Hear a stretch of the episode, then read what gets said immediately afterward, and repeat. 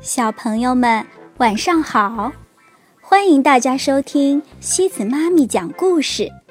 今天我给大家带来的故事叫《石头汤》，由美国的琼·穆特写的故事。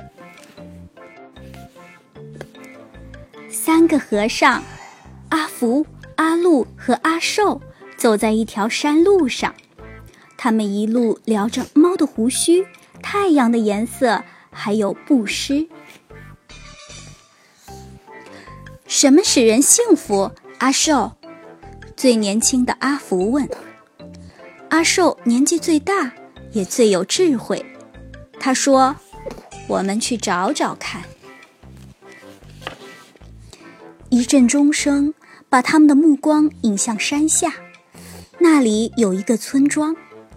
他们站得太高，还看不清楚。他们不知道这个村庄曾饱经苦难，饥荒、洪水和战争让村民们身心疲惫。村民们不相信陌生人，甚至还会怀疑自己的邻居。村民们辛勤劳作，但从来只顾自己。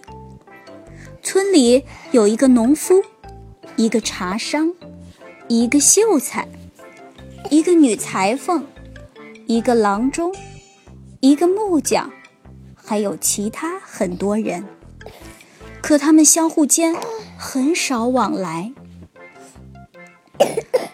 当和尚们走到山脚下时，村民们早已躲进家中，没有人到门前来迎接。一看到和尚们走进村庄，村民们又紧紧地关上了窗。和尚们去敲第一家的门，没有人回答。接着，房里的灯灭了。他们又去敲第二家的门，结果还是一样。就这样，一家挨一家，一户又一户。这些人。不知道什么是幸福，和尚们说。可是今天，阿寿说道：“他的脸庞像月亮一样皎洁。我们要让他们看看怎么煮石头汤。”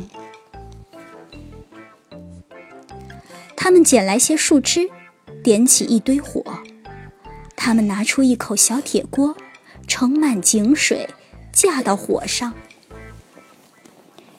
一个小女孩一直在看着他们，她勇敢地走上前，问道：“你们在干什么？”“我们在捡柴火。”阿路说。“我们在生火。”阿福说。“我们在煮石头汤。”“我们需要三块又圆又滑的石头。”阿寿说。小女孩。帮和尚们在院子里找石头，他们找到三个正好合适的石头，然后把它们放进水里去煮。这些石头可以煮成极其美味的汤。阿寿说：“可是这么小的锅，恐怕煮不出很多。”我妈妈有口更大的锅，小女孩说。小女孩跑回家。当他要拿锅的时候，妈妈问他要做什么。那三个陌生人要用石头煮汤，他说：“他们需要我们家最大的锅。”嗯，小女孩的妈妈说：“石头满地都是，我倒想学学怎么用石头来煮汤。”和尚们拨了拨柴火，一时炊烟袅袅。左邻右舍纷纷探出头来。那堆火，那口大锅，支在村里的正当中，真是稀奇古怪。村里人一个接一个走出家门，想看看石头汤到底怎么煮。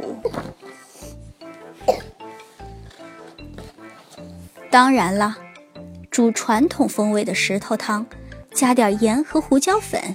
味道会更香，阿福说：“不错。”阿路一边在巨大的锅里搅着水和石头，一边说：“可是我们没带。”我家有盐和胡椒粉，秀才说。他的眼睛睁得大大的，充满了好奇。一转眼他就不见了。回来时拿着盐和胡椒粉，还有一点别的调料。阿寿尝了尝。上次我们煮这么大、这种颜色的石头时，还放了一些胡萝卜，那汤可真甜。胡萝卜，站在后排的一个妇人说：“我家可能有，不过呃，只有几根。”他转身就跑，回来时捧着许多胡萝卜，多的都快抱不住了。他把胡萝卜倒进大锅。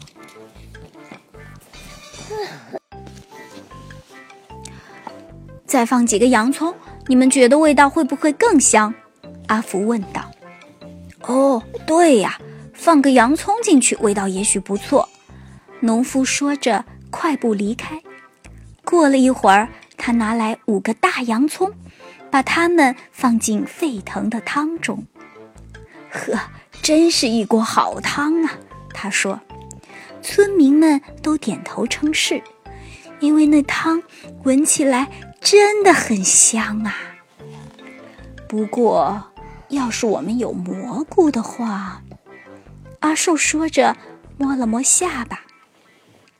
几个村民舔了舔嘴唇，还有几个一溜烟儿的跑开，回来时拿着新鲜的蘑菇、面条、豌豆荚和卷心菜。村民中间，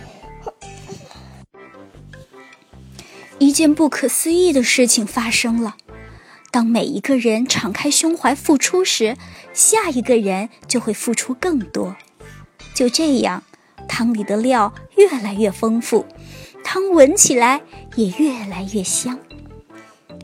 我想要是皇帝在这儿，他会建议我们再放些饺子。一个村民说：“还有豆腐。”另一个说：“再配些云耳、绿豆和山药怎么样？”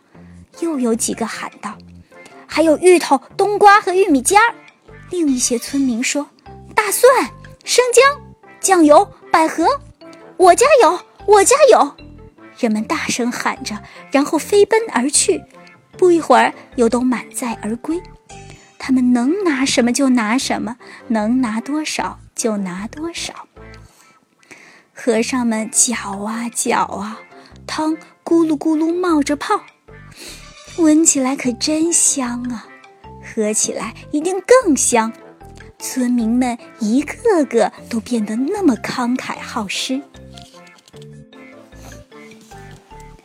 汤终于煮好了，村民们聚在一起，他们拿来米饭和馒头，拿来桂圆和甜饼，他们端来了香茶。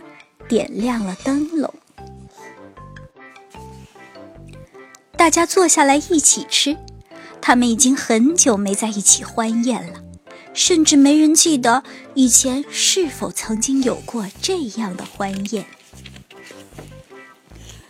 宴会结束后，他们又说故事，又唱歌，一直闹到深夜。然后，他们敞开家门。争着把和尚请到自己家，给他们住非常舒适的房间。在一个春天的早晨，和风送暖，杨柳依依。村民们聚到河边，给和尚们送行。谢谢你们的款待，和尚们说：“你们真是太慷慨了。”谢谢你们。村民们说：“你们带来的礼物，我们永远也享用不尽。你们让我们明白了，分享使人更加富足。”再想一想，和尚们说：“幸福就像煮石头汤那样简。”